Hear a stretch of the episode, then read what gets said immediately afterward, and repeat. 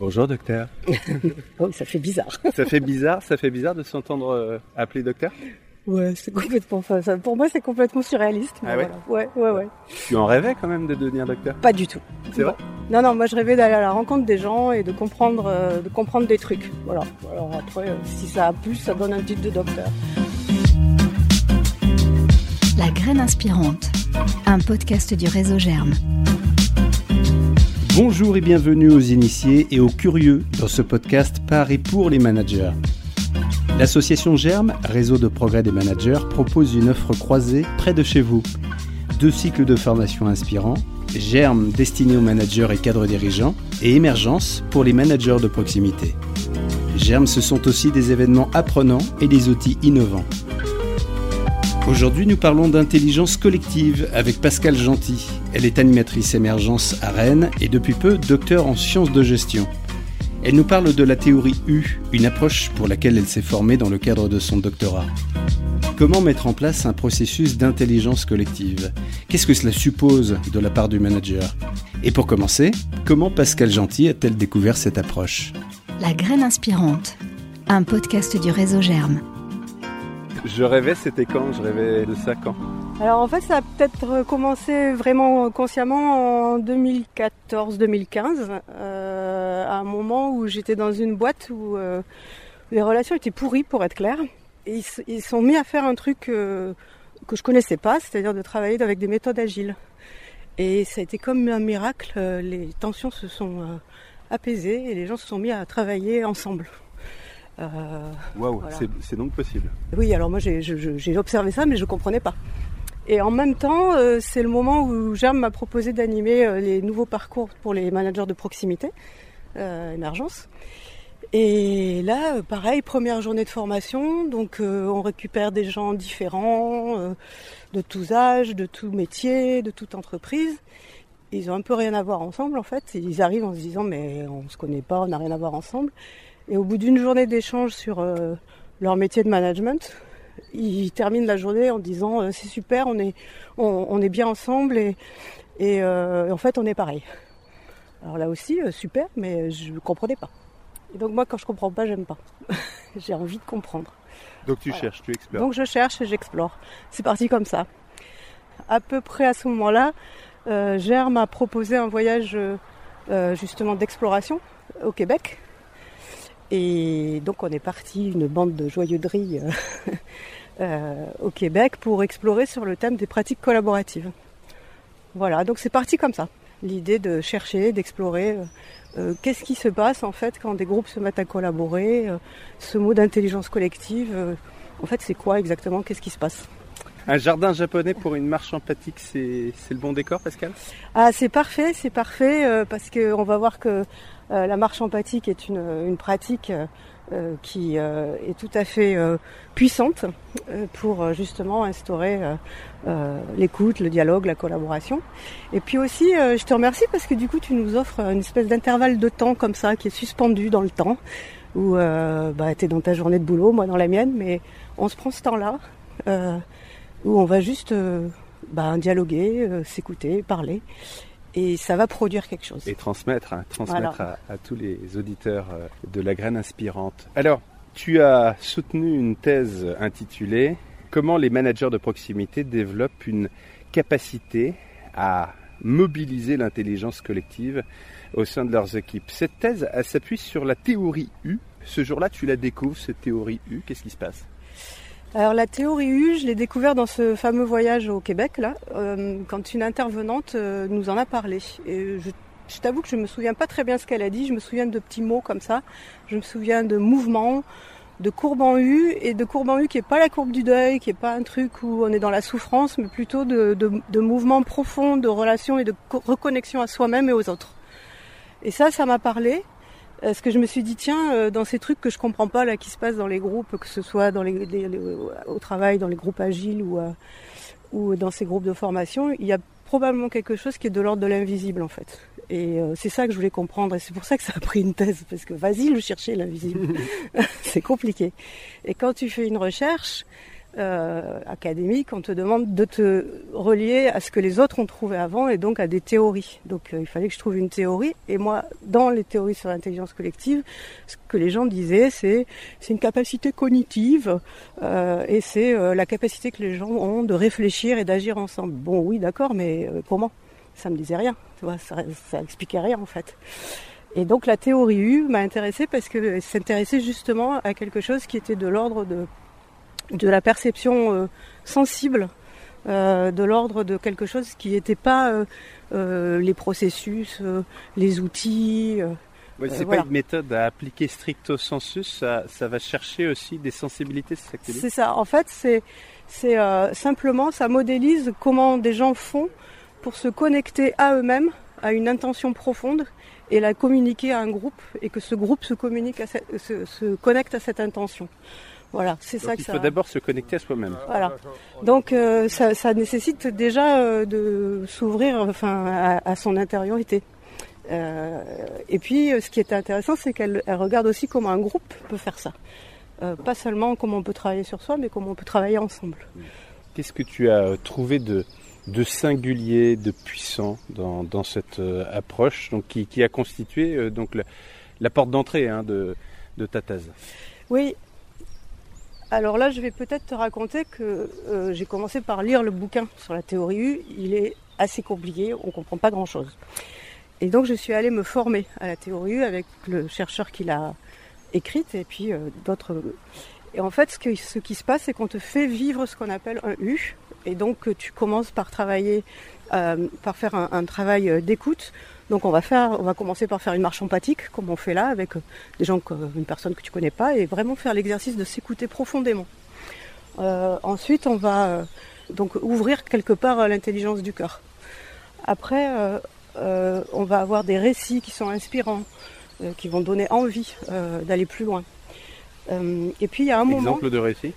Bah, par exemple, on avait un formateur africain qui nous racontait comment il avait euh, travaillé avec euh, le président de son pays, la Zambie, et comment il l'avait amené par des marches empathiques et par euh, euh, des, des- des- des voyages inspirants où il lui faisait rencontrer les gens.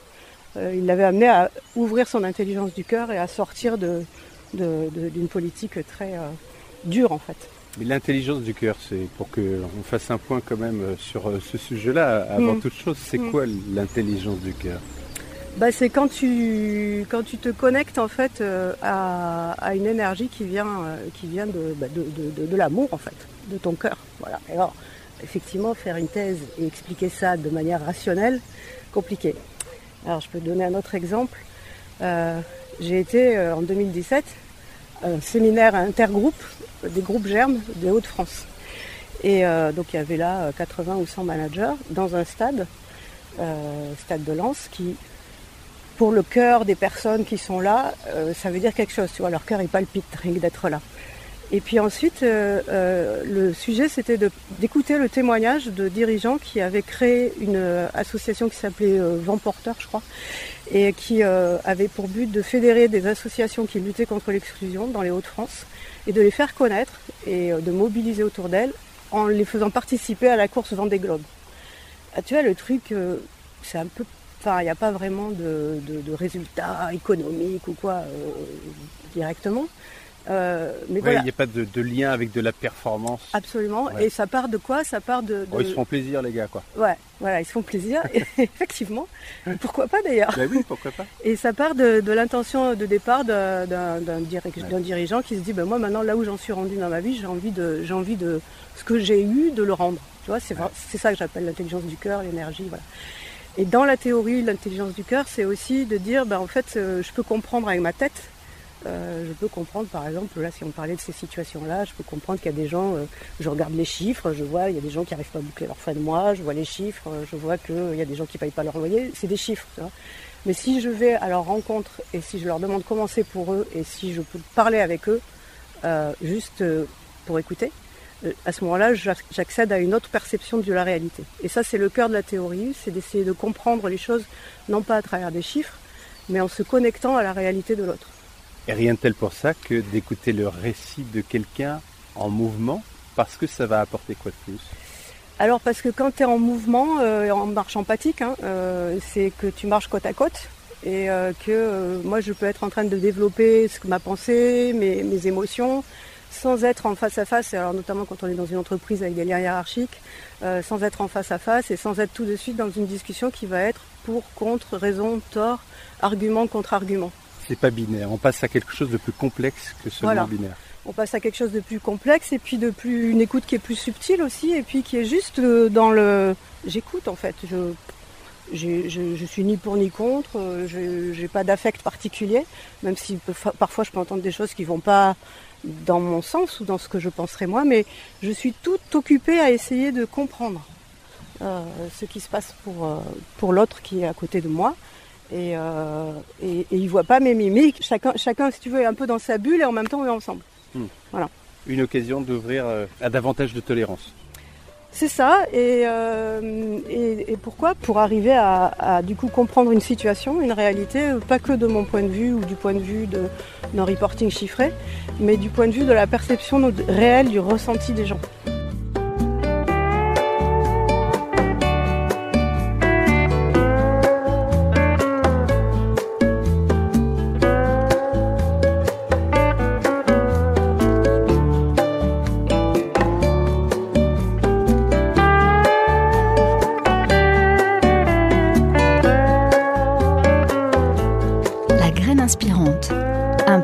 Podcast du réseau Germe.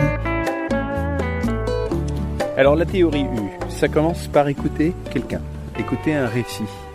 Qu'est-ce qui se passe ensuite Alors ça commence par écouter un récit ou simplement aussi s'immerger dans, dans la réalité d'un autre. hein. Ça peut être, tu vois, quand on fait des voyages euh, qu'on va visiter dans les formations germes, l'entreprise de l'un ou de l'autre, ça en fait partie par exemple. Et alors à partir de là, tu as une espèce d'ouverture qui se fait, c'est-à-dire que tu vas plus percevoir la situation de ton point de vue à toi, mais du point de vue de l'autre. Mais quand tu es en groupe, c'est de l'autre, plus un autre, plus un autre, plus un autre, donc de 10 autres, mettons. Et donc là, il y a un décalage qui, se fait, et tout d'un coup, euh, enfin petit à petit plus exactement, il y a un moment, et ça je l'ai observé dans, dans les observations que j'ai faites dans, dans, les, dans la thèse, il y a un moment où en fait la, la conversation va ralentir, et où il y a peut-être quelqu'un qui va euh, communiquer une émotion, dire je me sens comme ça à ce moment-là, euh, ou euh, ah ben je perçois plus les choses de la même manière. Puis il va y avoir un silence. Peut-être ce silence il va être de même pas 30 secondes, tu vois, 10, 15, 20 secondes. Et quand la conversation reprend, elle est plus lente et elle est plus. euh, tu sens que les gens ont changé leur point de vue en fait. Plus apaisé? Elle est plus apaisée, mais surtout les gens ont changé leur point de vue. C'est-à-dire qu'ils sont plus en train de, de réfléchir à partir de, de leur euh, problème à eux et de leur vision du, problème, mais à partir du tout, à partir du problème global. Alors par exemple, j'ai observé une, plein de réunions, mais j'en ai observé une où euh, euh, c'était euh, une entreprise, euh, un magasin, et ils allaient euh, réaménager le magasin. Et c'était une décision qui allait, enfin tous les magasins allaient se réaménager, donc il y avait un gars du siège qui était venu pour expliquer euh, aux managers de terrain euh, que, quand est-ce que ça allait se passer, comment ça allait se passer, qu'est-ce qu'ils allaient euh, pouvoir retransmettre à, à leurs équipes. Et donc pour tout un tas de raisons, euh, les managers n'étaient pas très à l'aise. Et ils ont commencé à faire une réunion euh, avec leur directeur de magasin sur bah, comment on va faire, qu'est-ce qu'on peut faire pour communiquer, organiser tout ça, voilà. Et donc ils étaient déjà dans le faire, dans le concret, tu vois, dans comment on va s'y prendre.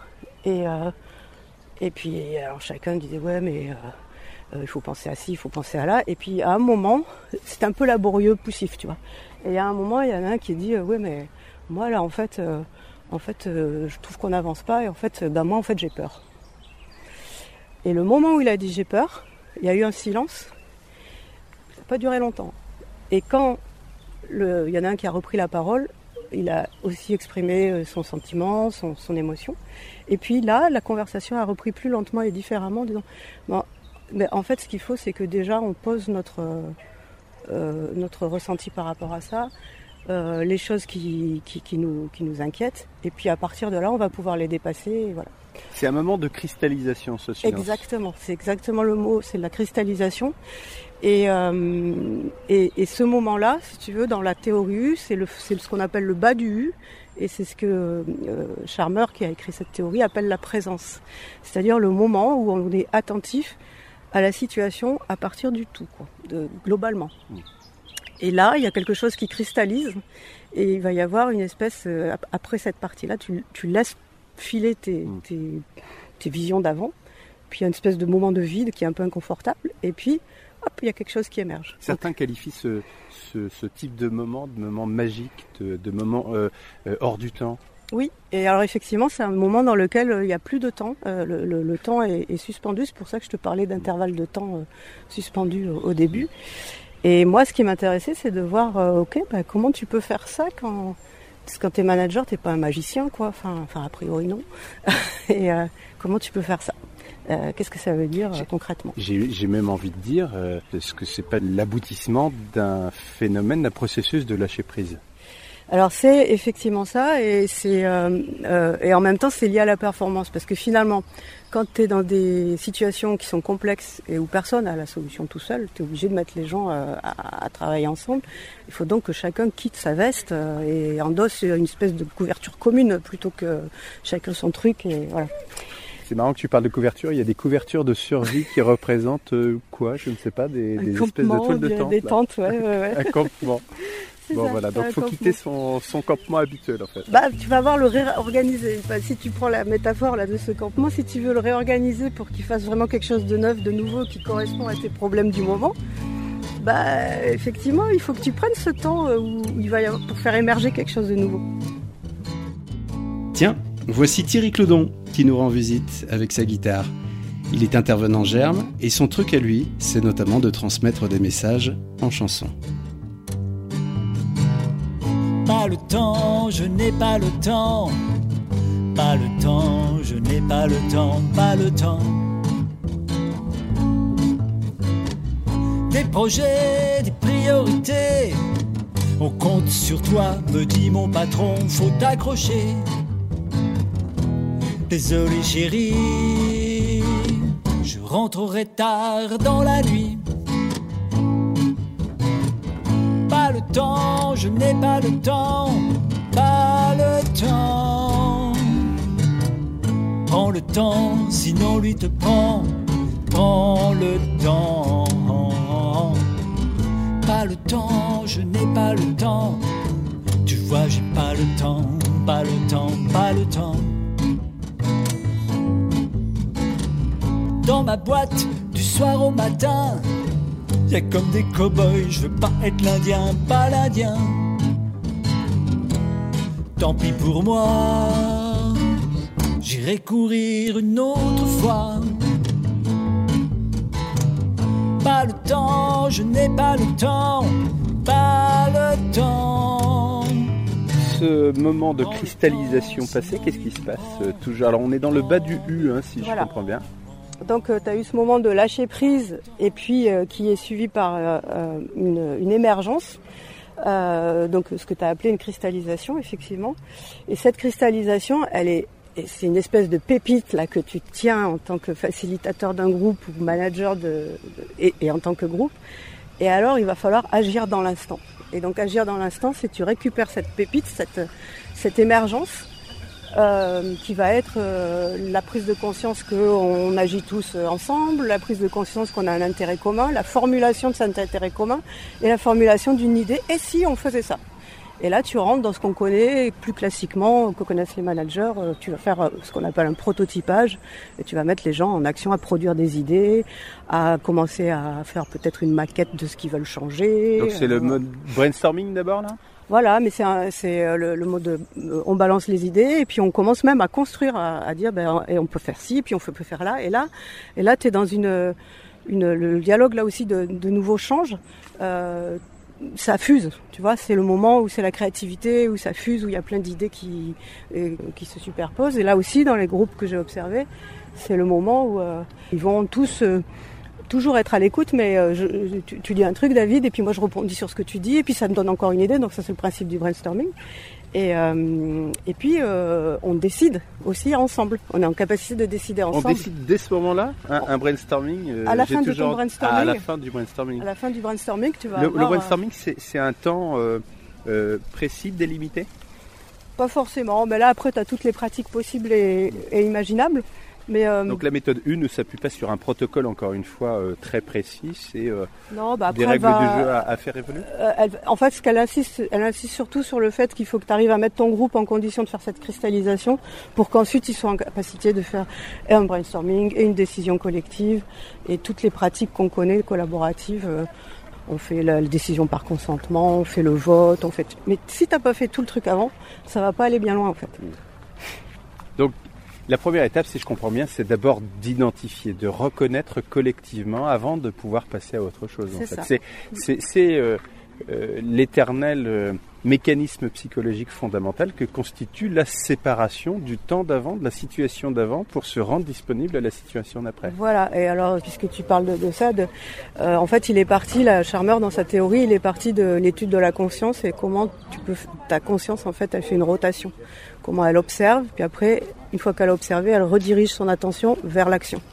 Voilà. Donc le mouvement du U c'est ça, c'est t'observes, tu rediriges ton attention, ce moment de cristallisation dont on a parlé, et après tu peux agir à partir de cette intention là. Le brainstorming avec euh, un certain nombre euh, d'actions euh, envisagées, prototypées. Oui. Qu'est-ce qui se passe ensuite? Alors, ce qui va se passer, par exemple, toi, quand je te disais que j'étais allée faire la formation sur le U, donc là, on, on nous faisait travailler sur nous-mêmes. Donc, la partie cristallisation nous envoyait pendant euh, trois quarts d'heure euh, dans la campagne. Euh, ce jour-là, il faisait un temps pourri, une tempête, avec un certain nombre de questions, et donc avec une pratique qui s'appelle le journaling, qu'on appelle euh, l'introspection. quoi. Enfin, tu as des questions, et puis tu te dis, bon, ben, Exemple de question euh, bah, en fait, c'est des questions un peu euh, introspectives du style qui suis-je? Euh, quel, est, quel est mon meilleur futur? Qu'est-ce que je vois émerger Ou qu'est-ce qui est en train de mourir aujourd'hui dans, mon, dans, dans, ma, dans ma vie pro Euh, Ça peut être gênant, ça, Qu'est-ce qui est en train d'émerger. Ah oui, complètement, oui, tout à fait. Ça peut être euh, bousculant. Euh, tout à fait. Alors après, tu peux les poser de manière plus. euh, euh, qu'est-ce qui t'ennuie aujourd'hui dans ta vie professionnelle Et puis, qu'est-ce qui est en train d'émerger Tu vois, déjà, c'est peut-être un peu moins. voilà. Donc, tu ressors avec ça, avec une émergence. Donc, voilà, moi, j'avais des idées qui, sortaient, de choses que je me disais que je, tiens, c'est ça que j'ai envie de faire, mais c'était plus, tu vois, des, sensations, des, envies un peu floues. Et donc, après, on avait un, atelier où on travaillait avec des Legos, où on construisait notre projet. Tu vois, ça c'est le prototypage. Après, tu rentres dans le truc classique de ben, maintenant tu mets en œuvre. hein. donc là, tu fais de la gestion, euh, tu, mets en œuvre ton projet et là, il n'y a plus de théorie. Enfin, je veux dire, tu, reviens dans, dans la normale de, de ton activité. Mais pour faire un changement profond et durable, la proposition de la théorie, c'est qu'il faut que tu fasses d'abord tout ce travail d'ouverture du cœur, de ton intention, et que cette cristallisation te donne une force en fait intérieure pour agir. Alors, qu'est-ce que tu as envie de dire aux, managers qui euh, ne sont pas encore euh, prêts, disposés à ouvrir leur cœur, justement, qui considèrent que euh, bah, le cœur c'est pour euh, la dimension personnelle et puis que euh, au travail, eh c'est euh, euh, la posture de manager avec des équipes qui sont là pour, pour travailler. Tout le monde est- n'est pas prêt à, ce type de démarche? Euh, oui, oui, bien sûr. effectivement, d'ailleurs, c'est un cheminement, un cheminement en fait. Ça se fait pas comme ça et ça se travaille tous les jours. Alors, je peux te donner une anecdote. Denis, c'est un, un jeune manager d'une trentaine d'années que j'ai rencontré dans, cette thèse parce que je suivais des managers dans leur journée de travail. Et donc, il a commencé sa journée euh, en faisant une visite de son secteur. Il était chef de secteur dans un magasin.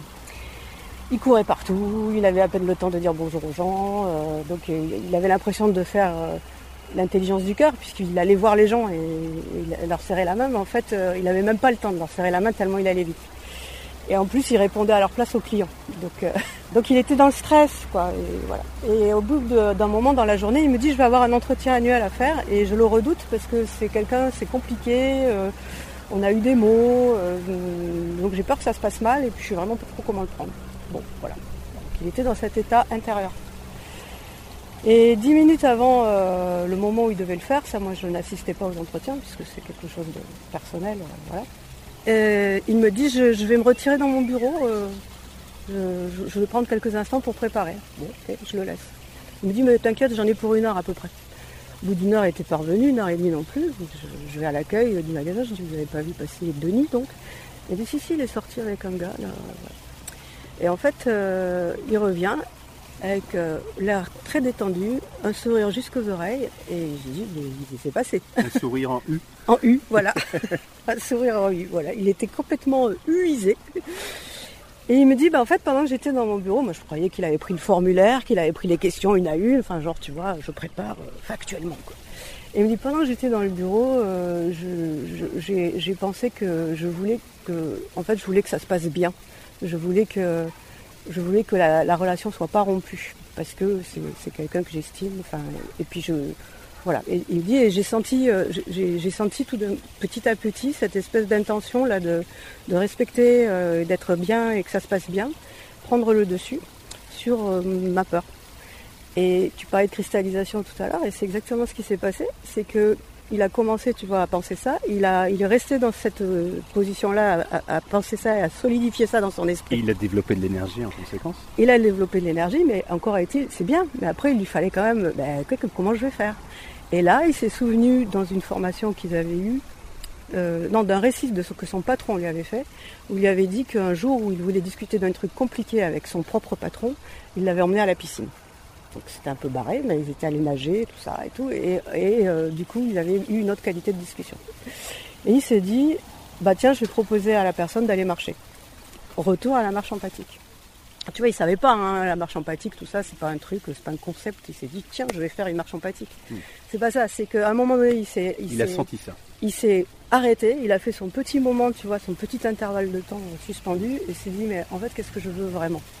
Et c'est pas, je veux pas lui fixer un objectif, je veux pas lui mettre une patate, je veux pas lui dire, euh, le recadrer ou quoi, c'est, je veux que ça se passe bien, que la relation puisse continuer. Il a conscientisé son intention en fait. Exactement. Est-ce qu'on est euh, systématiquement obligé euh, d'imaginer les étapes? Est-ce qu'on peut pas euh, aussi, une fois qu'on a conscientisé son intention positive en l'occurrence, laisser faire?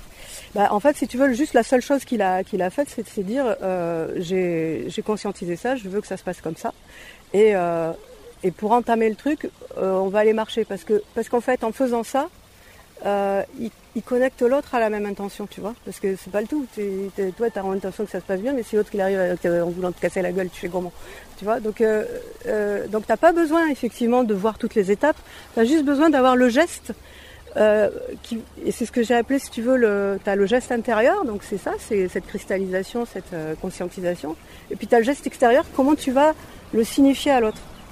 Et tu as juste besoin, ça quand même, de te dire bah, comment je vais faire. Et parfois, c'est naturel. Il y a des gens qui n'ont pas besoin, effectivement, de se dire ah, je vais faire étape 1, étape 2. Mais tu me demandais des managers qui pensent que l'intelligence du cœur, tout ça, c'est pas. Bah oui, ils savent pas faire. Et donc, tu as besoin quand même qu'ils aient quelques. qu'ils puissent se dire bah, je vais faire comme ça. Et puis qu'ils osent le faire. Et donc ils ont besoin de passer par ce stade où ils fortifient quelque part à l'intérieur. C'est ça que je veux. Et qu'ils acceptent ce que j'entends euh, dans cette marche, dans le fait de l'autre exemple d'emmener euh, son collaborateur à la piscine par exemple, euh, c'est créer une rupture finalement dans les habitudes. C'est ça. Alors ça crée une rupture, donc ça surprend un peu l'autre et, ça casse effectivement ce mode automatique aussi dont, dont parle la théorie où en fait tu peux ta qualité d'attention elle peut être automatique, c'est-à-dire c'est toujours la même routine et tu fais des actes automatiques. Donc ok, je fais l'entretien annuel, on remplit la grille, je lui dis que je suis pas content, il signe, ah il veut pas signer, bon ben voilà et deux heures de perdu quoi. On entend souvent ça, je suis manager, j'ai euh, face à moi une équipe qui a du mal à changer, que je voudrais euh, bousculer euh, gentiment, positivement, les rendre plus mobilisés, créatifs. En quoi la méthode U peut m'apporter quelque chose et, ce serait quoi la, toute première étape avant de me lancer dans un processus de ce type? Bah, la première étape, c'est ça, c'est de, de, connecter à pour- pour- pourquoi je veux faire ça? Enfin, qu'est-ce que je veux faire en fait? C'est quoi l'intention que j'ai? Et, de, et, et, et puis d'être en, en ouverture et en empathie du coup avec, euh, avec ton groupe et de le prendre là où il est. Donc, tu peux pas l'amener à un truc s'il n'y est pas encore.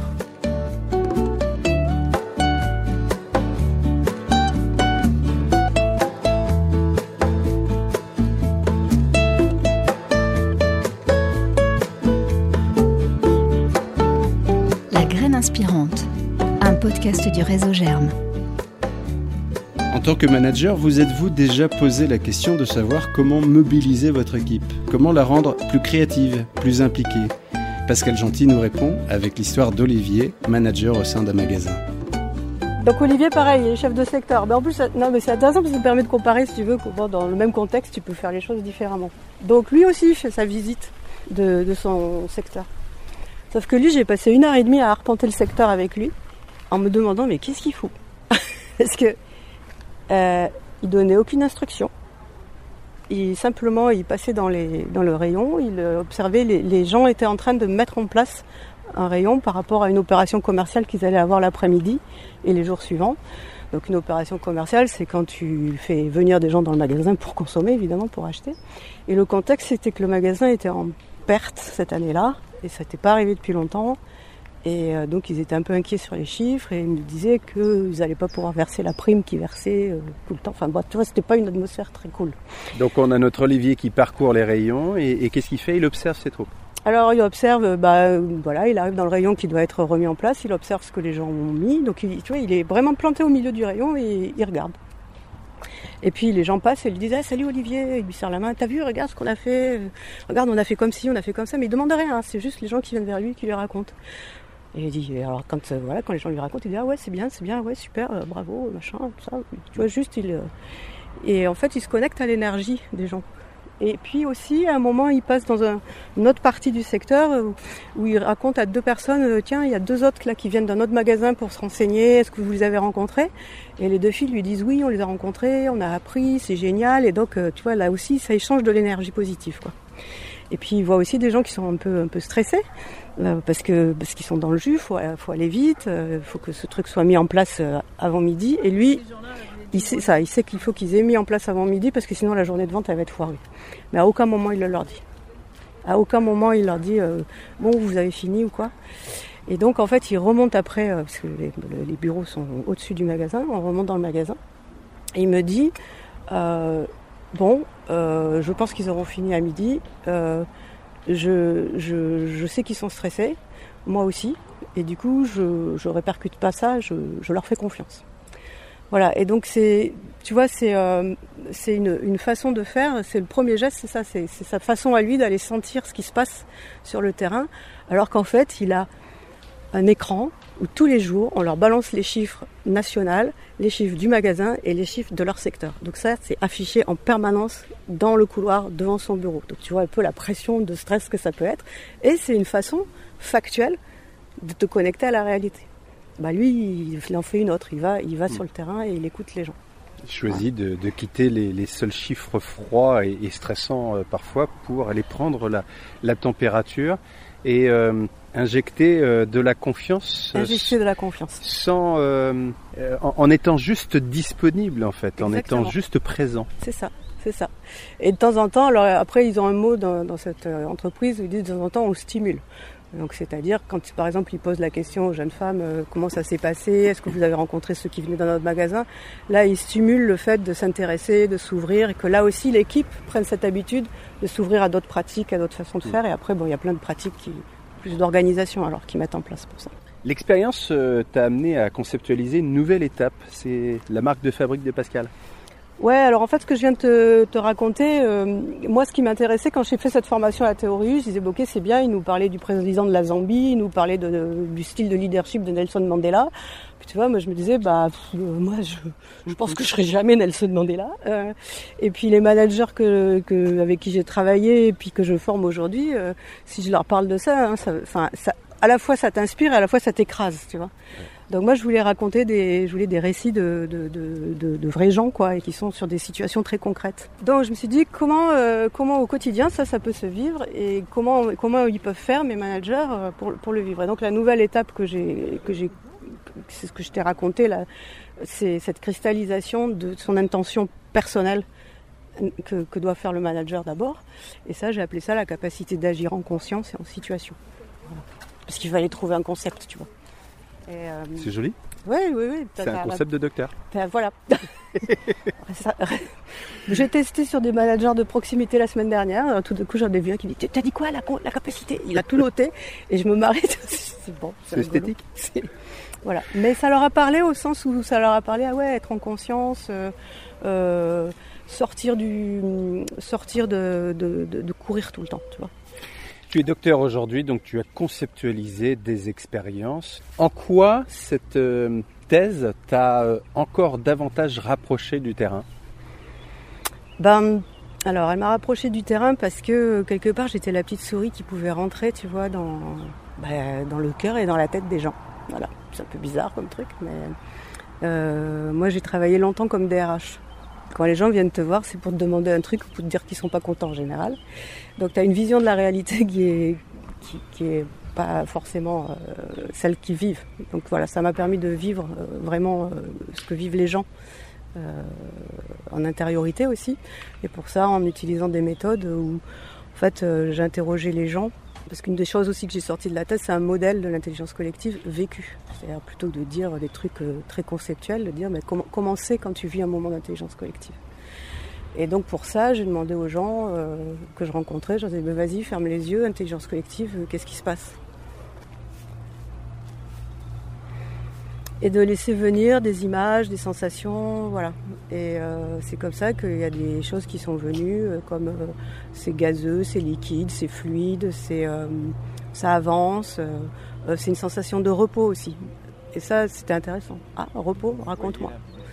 Et après, à partir de là, je leur demandais de raconter vraiment une, une expérience concrète. Par quoi je commence? Euh, si je suis manager, je t'écoute et je me dis si ça a l'air d'être sacrément efficace, ça, euh, faire confiance à l'intelligence euh, du collectif, de l'équipe. quelle est l'étape incontournable pour démarrer Alors je crois que l'étape, la première, c'est de t'entraîner à écouter. Et ça, tu peux le faire n'importe où. Genre, euh, tu prends le train ou le bus et puis tu t'assois à côté de quelqu'un et puis tu dis bonjour, comment ça va euh, T'entames la conversation et, ah, écouter et entrer en relation. Oui, et entrer en relation. Et, euh, et, tu t'exerces à écouter juste sans interrompre, sans volonté particulière de mener la conversation nulle part, juste d'écouter. Voilà, ça c'est un entraînement génial à faire avec ses enfants, particulièrement intéressant euh, on s'aperçoit qu'on est tout le temps en train de vouloir les guider quelque part. Euh, voilà, voilà. Donc faire cet exercice-là, c'est le premier truc. Et la deuxième chose, c'est euh, de, de, se préserver des temps de retrait alors c'est ce que j'appelle des temps de retrait, c'est quand tu es au boulot de te demander depuis combien de temps tu n'es pas allé aux toilettes. Par exemple, j'ai suivi une, manager comme ça, on courait toute la journée, on a passé la matinée euh, à courir de, poste en poste.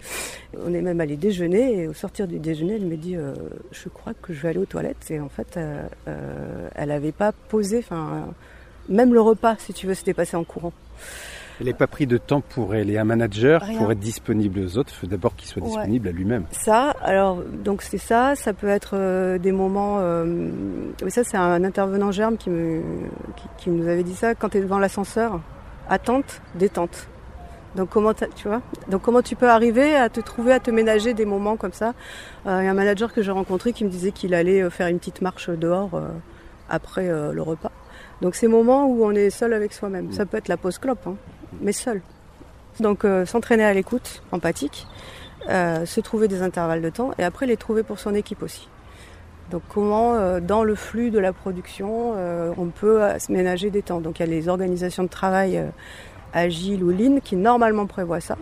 Et souvent on a tendance à supprimer ces temps-là et donc justement les garder.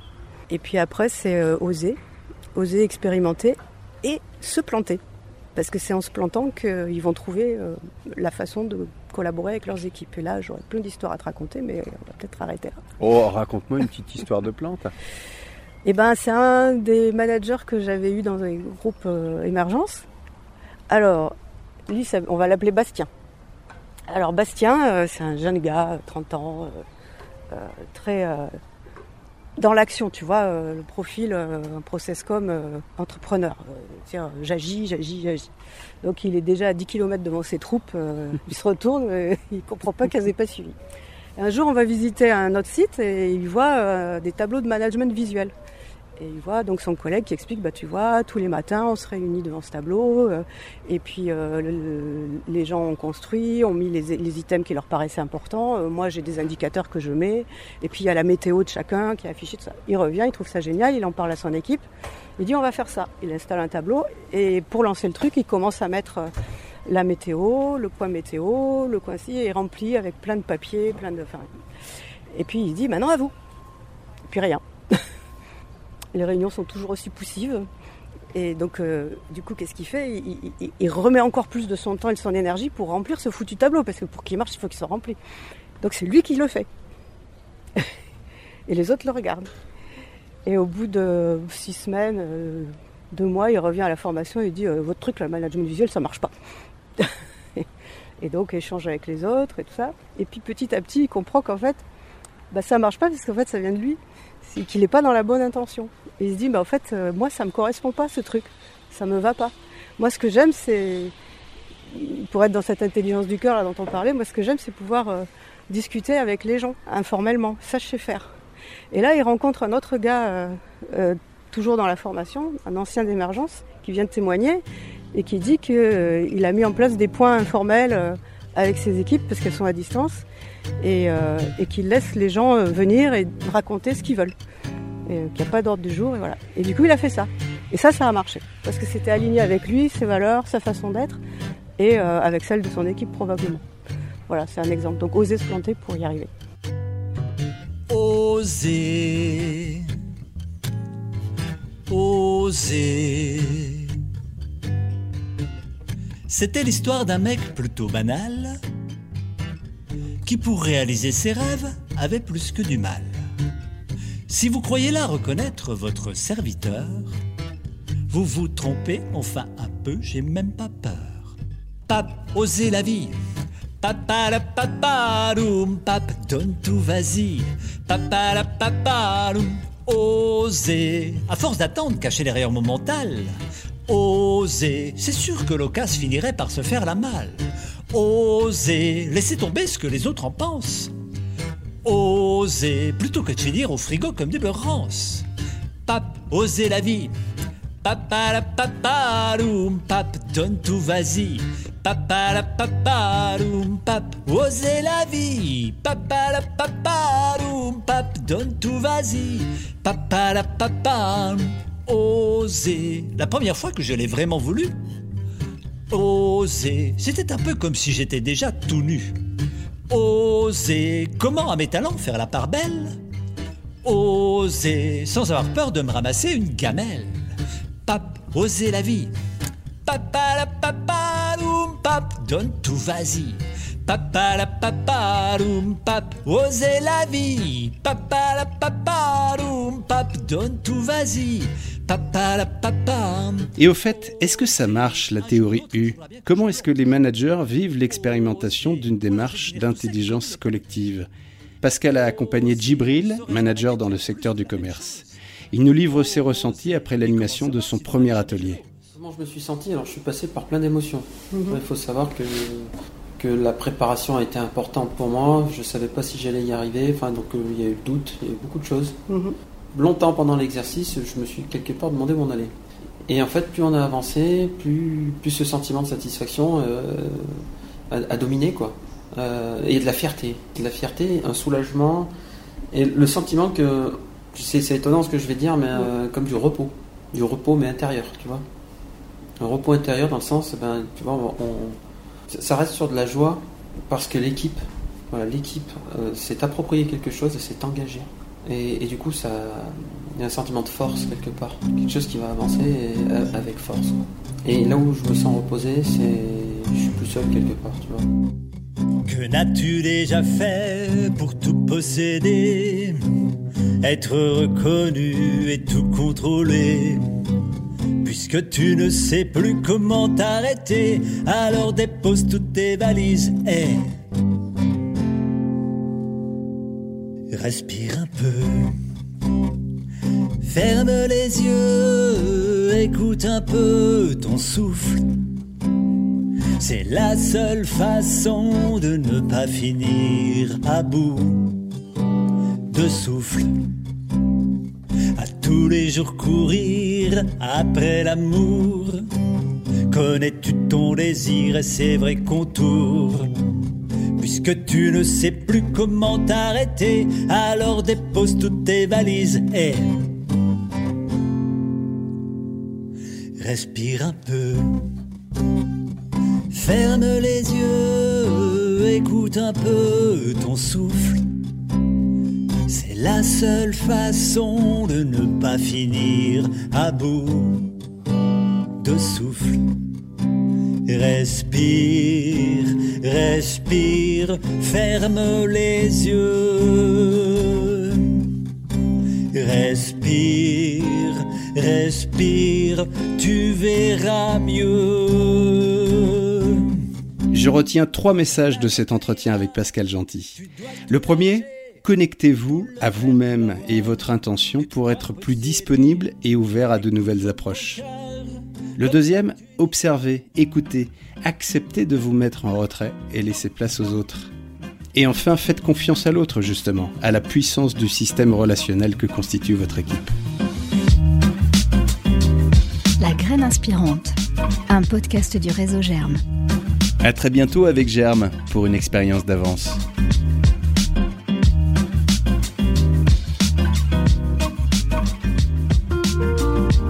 On fait tout en co dans l'intelligence collective On fait tout en co. Ouais. On va co-déjeuner?